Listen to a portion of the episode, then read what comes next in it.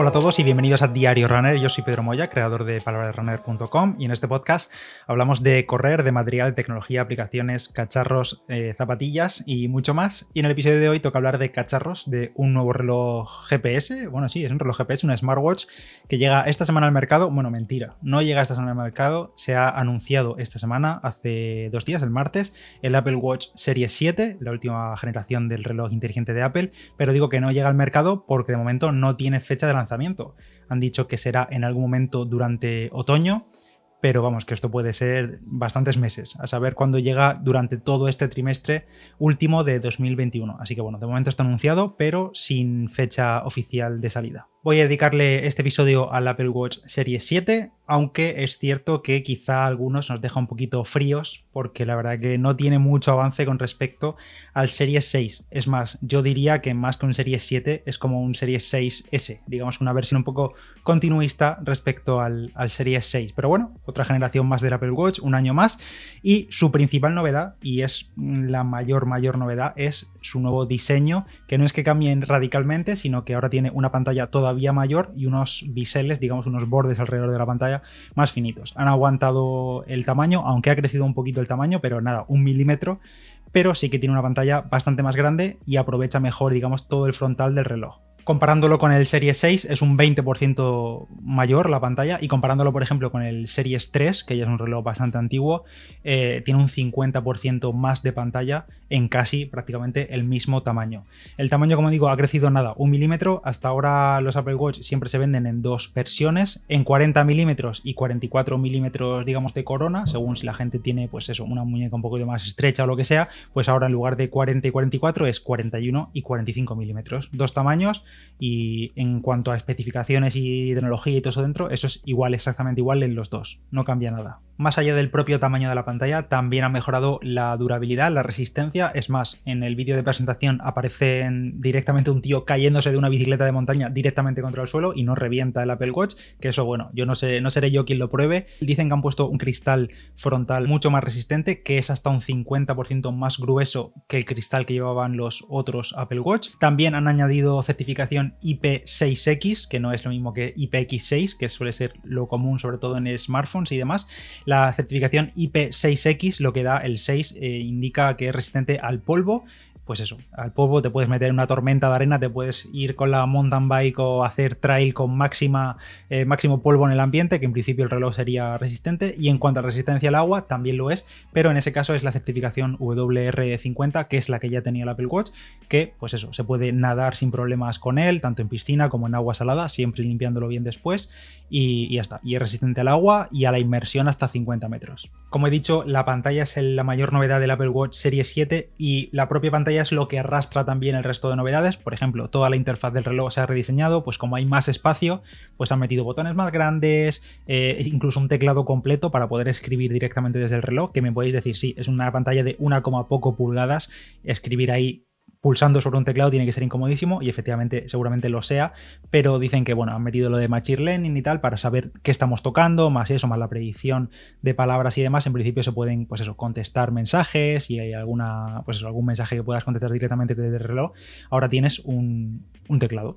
Y por cierto, un detalle que menos mal que lo dijeron, porque había ya mucha gente echándose las manos a la cabeza, que mucha gente creía que las correas de este nuevo Serie 7 no iban a ser las mismas que para el resto de modelos de Apple Watch, que hasta ahora pues siempre se han podido compartir. Si tenías un Apple Watch Series 3 y te compraste correas en su día, pues podías haber comprado más durante estos años, habías cambiado el reloj y te seguían valiendo. Pues han confirmado que efectivamente siguen valiendo, no pasa nada, siguen siendo eh, compatibles y esto es un, drama que se ha evitado porque si llegan a cambiar las correas, pues hubiese sido un drama para mucha gente, pero yo la verdad que no lo hubiese visto tan drama porque al final son siete generaciones de reloj y en cualquier otro fabricante de una generación a otra, pues a veces nos cambian conectores o nos cambian medidas y no pasa nada. Pero bueno, siendo Apple, pues sabéis que siempre hay un poco más de drama alrededor de casi cualquier decisión que tomen, sea buena o mala.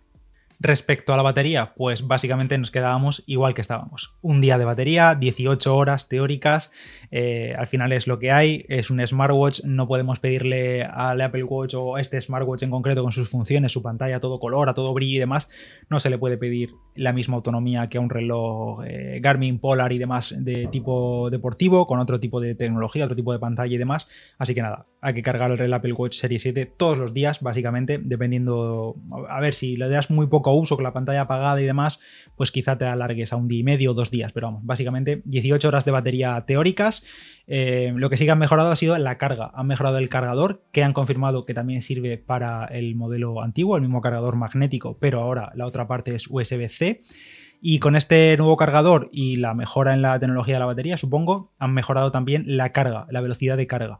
Ahora carga un 33% más rápido y también la carga rápida han hecho que del 0 al 80% eh, se cargue en solo 45 minutos y ese 20% restante pues tarda un poco más, supongo también para no degradar tanto la batería, no calentarla y demás. Y también han añadido el modo de carga rápida, que eso funciona en segundo plano, no tenemos que hacer nada, que es que si lo carga, imagínate, te vas a acostar y eres de los que duerme con el reloj porque te gusta registrar la actividad del sueño, digamos, todas las métricas de sueño, de respiración y todo eso, que eso también es novedad, lo del sueño, lo de la respiración, quiero decir, no el registro del sueño, pues imagínate que te vas a acostar, no tienes nada de batería, 0% o directamente te queda un 1%, pues ahora si lo conectas solo 8 minutos al cargador, tienes para registrar 8 horas de sueño. Si duermes más de 8 horas, ya eso es cosa tuya, pero con 8 minutos de cargador, 8 horas de sueño. Y obviamente por la mañana cuando te despiertes, el reloj estará a punto de morir y tendrás que cargarlo ya para empezar un nuevo día. Y seguramente muchos estaréis diciendo, vale, ¿y cuáles son las novedades respecto a la parte, digamos, deportiva, de salud y demás? Y malas noticias, la verdad es que hay poquita cosa, la verdad, poquita cosa nueva. Por eso digo que para mí esto, más que un Serie 7, una nueva generación, que parece que dices nueva generación y parece algo como muy grande, muy cambiado, digamos, muy nuevo, pero en realidad es un Serie 6 un poquito más remozado y además muchas de las funciones que llegan a este Serie 7 por software también van a llegar al Serie 6 gracias a la nueva actualización del sistema operativo que es WatchOS 8 Así que nada, pues básicamente muchas funciones llegarán a tanto al Series 6 como al Series 5, Series 4, Series 3.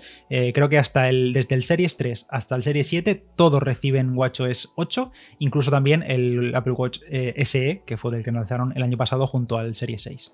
Y como decía, respecto a la parte deportiva, de funciones de entrenamiento y demás, con WatchOS 8, la verdad que nada, poquita novedad. Una de ellas, por ejemplo, que ahora detecta automáticamente si estamos montando en bici. Hasta ahora, por ejemplo, si vas andando, te pones a correr y no activas el entrenamiento en el reloj, pues te salta al cabo de, creo que son 10 minutos, te dice, estás corriendo, estás andando, puedes iniciar un entrenamiento y ya te cuenta los 10 minutos ya que llevas. No, no empieza desde cero, sino que ya cuenta desde que el reloj en segundo plano empezó a tener en cuenta que estabas andando, corriendo. Pues ahora también hace esto eh, la bicicleta, no sé cómo lo hará, supongo con tema de acelerómetros y por localización GPS y demás.